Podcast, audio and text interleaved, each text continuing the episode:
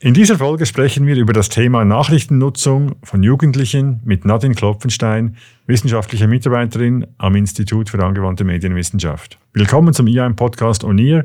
Mein Name ist Guido Kehl, ich bin Leiter des Instituts für angewandte Medienwissenschaft.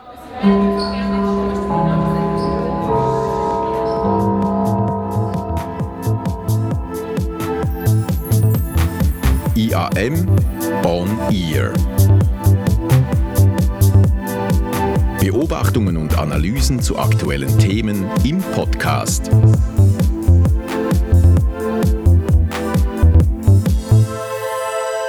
Ja, Nadine, ihr habt untersucht, wie Jugendliche Medien nutzen, wie sie Nachrichten zur Kenntnis nehmen. Was habt ihr herausgefunden? Guido, das ist wenig überraschend, der erste Punkt, nämlich Sie machen das über das Handy.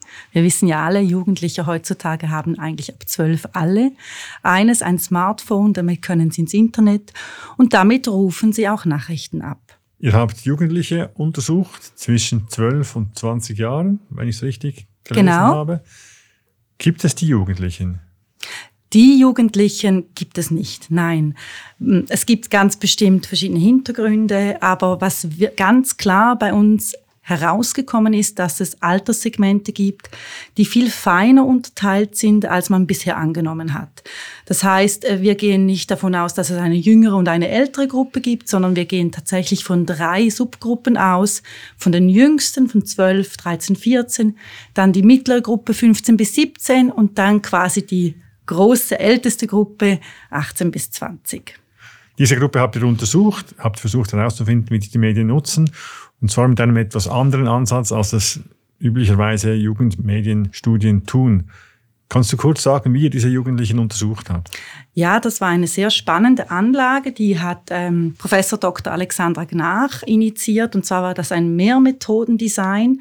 Da haben wir angefangen quasi mit Vorinterviews, also Vorgesprächen mit Jugendlichen, wo wir überhaupt mal gucken wollten, wie machen die das jetzt, heute, hier, welche Themen beschäftigen sie und dann sind wir mit Fokusgruppen gestartet. Äh, ich bin noch in zwei Gruppen, zwei Altersgruppen geteilt, aber auch ähm, männlich-weiblich aufgeteilt, haben dort erste Erkenntnisse gewonnen und dann haben wir mit den Jugendlichen gemeinsam Tagebuch geführt auf ihrem Handy. Das heißt, sie bekamen ein Programm installiert, dort durften sie selbst uns zeigen, was sie konsumieren und gleichzeitig haben wir sie aber auch getrackt auf diesem Handy. Das heißt, wir haben nicht nur geschaut, was sagen sie uns, was sie konsumieren, sondern was konsumieren sie wirklich auf dem Handy und haben gesehen, dass das wirklich eine große Übereinstimmung ist, das, was sie uns erzählen und das, was sie tun. Das war das eine.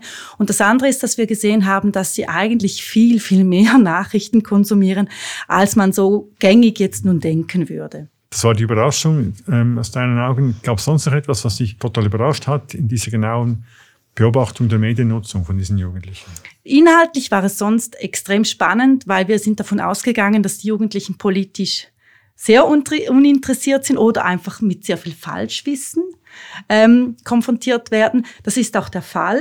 Aber tatsächlich äh, wissen sie auch sehr, sehr viel, was quasi auch aus diesem Konsum auf dem Handy herauskam. Kommen wir auf diese Inhalte, die inhaltlichen Erkenntnisse zu sprechen.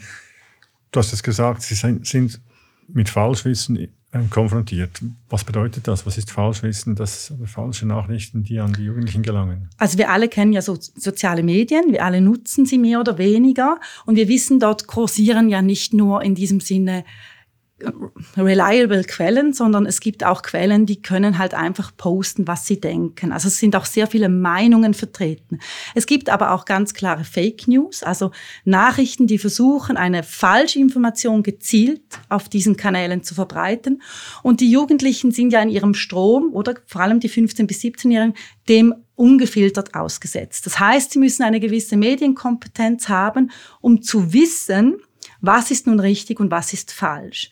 Wir haben aber erkannt, dass sie wirklich tatsächlich sehr viele Strategien bereits kennen, weil sie einfach grundsätzlich schon clustern müssen und dass das eine gute Art ist, quasi sich auch über Google oder über das Internet sonst noch quer zu informieren, damit man sieht, wo gibt es mehrere Quellen, die dasselbe sagen beispielsweise oder welches steht alleine. Und so wird entschieden, was man in einem ersten Schritt glauben möchte oder nicht.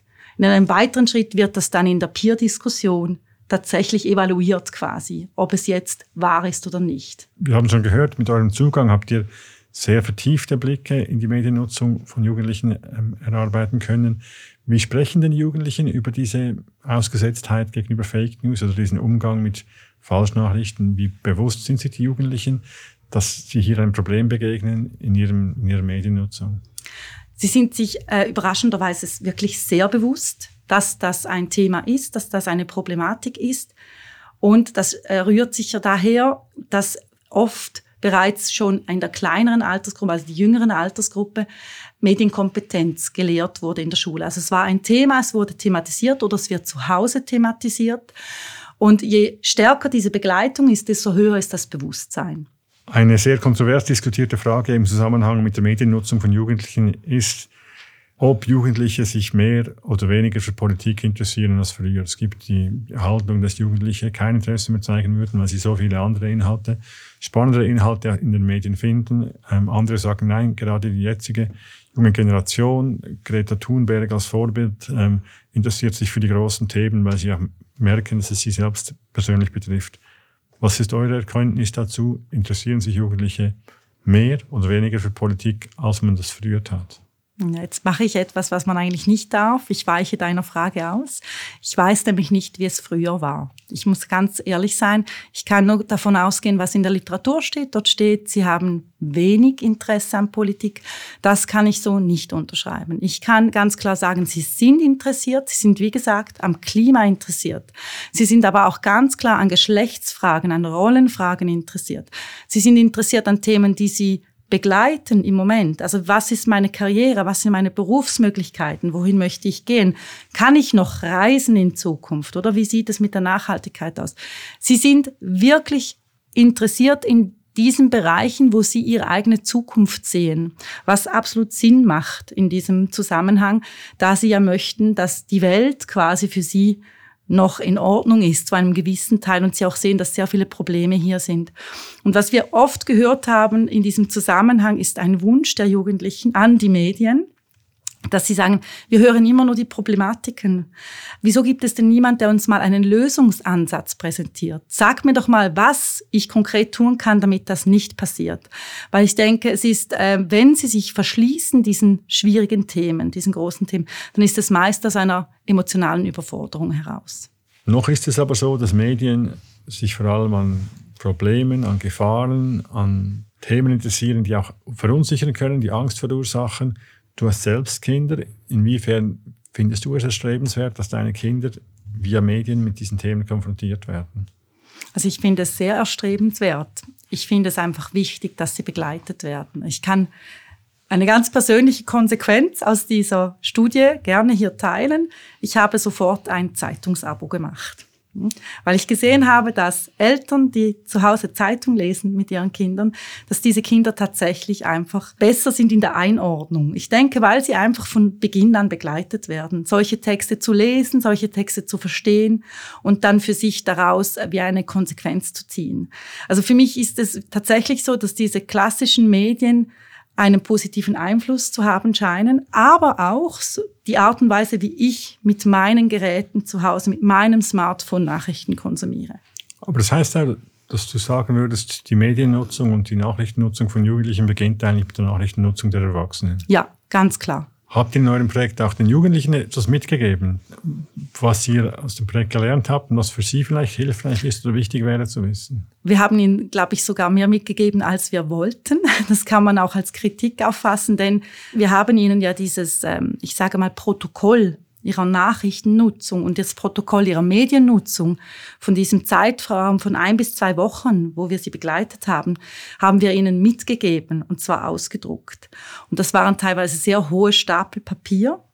Und allein dieses, das, das einmal physisch zu sehen, hat etwas bewirkt bei ihnen. Es hat aber auch die, dieses Tagebuch führen hat natürlich eine Reflexion in Gang gesetzt. Es hat einen in Gang gesetzt, sich auch zu überlegen, tut mir dieser Inhalt gut. Also wir hatten äh, eine jugendliche Person, die hat gesagt, ich werde dieses Medium nicht mehr konsumieren. Ich fühle mich danach immer schlecht. Ich werde es substituieren. Wir hatten Fokusgruppen, wo gegenseitig Tipps ausgetauscht wurden, welche Quellen man nun nutzen sollte und die dann tatsächlich auch in den Tagebüchern genutzt wurden. Also hier hat etwas stattgefunden, rein mit dieser Auseinandersetzung, dieses Bewusstsein machen, was ich eigentlich tue. Und das ist sicher ein Appell an die Jugendlichen, immer wieder hinzusehen und das nicht nur eben, es ist schwierig, man hat es in der Hosentasche oder in der Jacke, es ist immer dabei, sondern sich durchaus auch mal zu, zu überlegen, muss ich das nutzen? Wie, was macht das mit mir? Will ich das tatsächlich nutzen? Und das ist ja lustigerweise auch das, was in der ältesten Altersgruppe dann geschieht, oder? Dieses ganz klare, ich reduziere das auf ähm, einen Amount, der für mich okay ist. Und ich überlege mir ganz gezielt, wer meine Quellen sein sollen. Schön. Wie geht's weiter mit der Forschung? Habt ihr Pläne, wie ihr, das, wie ihr eure Erkenntnisse weiter vertiefen oder ausbauen möchtet? Ja, also mein großer Wunsch wäre natürlich, dass wir das in einer Langzeitstudie machen könnten mit ganz, ganz vielen unterschiedlichen ähm, sage ich mal, Teilnehmerinnen in den verschiedenen Altersgruppen. Das wäre ein Wunsch. Ein anderer Wunsch wäre, gemeinsam mit Jugendlichen Inhalte zu gestalten, mit Medienhäusern, eine Art Inkubator zu schaffen für neue Formate. Es gäbe sehr, sehr viele Ansatzpunkte, die es hier ähm, sich lohnen würde, aus meiner Sicht weiter zu verfolgen. Und ich weiß auch, an gewissen Themen seid ihr dran und wir werden vielleicht wieder von euch hören, wenn ihr neue Erkenntnisse oder neue Produkte geschaffen habt. Wir hoffen es, ja. Vielen Dank, Nadine. Ich danke dir. Danke fürs Zuhören. Wir freuen uns, wenn Sie den Podcast auf Spotify oder Apple Podcasts abonnieren und uns eine Bewertung hinterlassen.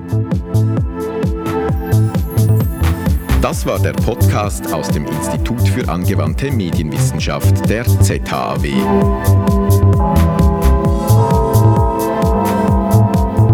Schön, dass Sie dabei waren. Bis zum nächsten Mal.